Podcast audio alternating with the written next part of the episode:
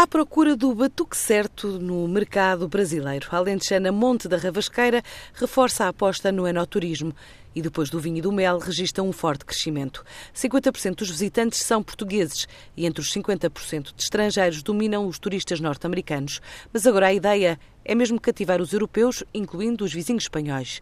Mário Gonzaga, o responsável por esta área de negócio da empresa, adianta que, apesar do core business ser mesmo os vinhos desta herdade de Arraiolos, há uma história com três séculos que começou pela paixão do patriarca da família por cavalos e levou à criação de uma equipa de atrelagem para competição.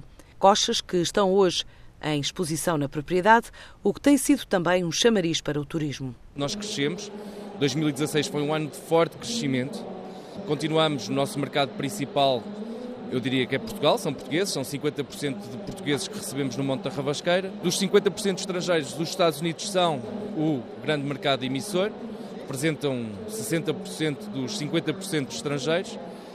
Um, e tem sido um ano de consolidação a nível do enoturismo. Os enoturismos continuam a crescer, continuam cada vez a existirem e a abrirem mais enoturismos e penso que, que é um bom produto. Gastronomia e vinhos é um excelente produto, é das melhores coisas que Portugal tem para mostrar. A gastronomia e vinhos foi o produto que mais interesse despertou nos últimos, nos últimos anos, tem vindo a crescer uh, muito e pronto, claro, uh, espero, espero que os povos europeus nos visitem também pelo, pelo enoturismo, com certeza. Para este ano de 2017, além do pescar de olho ao vizinho espanhol, a empresa tenta diversificar mercado e no continente americano o Brasil está mesmo no topo da promoção. Em termos de futuro, estamos a tentar diversificar, não, não, não é só o mercado americano que nos interessa.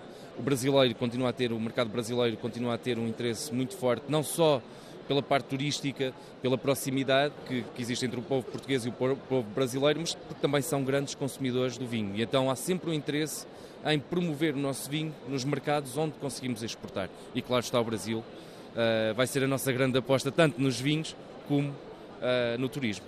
Agora para 2017 e 2018. O Monte da Ravasqueira terminou 2016 com 2 milhões de garrafas produzidas, faturação na área de vinhos a rondar os 5 milhões, estima crescer mais 20% no enoturismo em 2017. A Be for All inaugurou esta semana um centro de Niachor, ainda com metade da ocupação prevista. Para já, 50 funcionários vão servir quer clientes nacionais, quer internacionais, mas no futuro a ideia é centrar nesta sede da empresa em Lisboa cerca de uma centena de colaboradores. A Compal ganhou a primeira encomenda na África do Sul e os sumos da marca portuguesa que estão a ser produzidos na fábrica de Moçambique já estão a caminho de centenas de lojas da cadeia sul-africana Pick and Pay, bem como de países vizinhos. A primeira encomenda de 300 mil litros em sumo de cinco sabores já saiu da unidade industrial de Boan, a 30 quilómetros da capital de Maputo, e teve direito a uma cerimónia comemorativa por ser o primeiro grande cliente fora do país, de acordo com o comunicado da administração da empresa.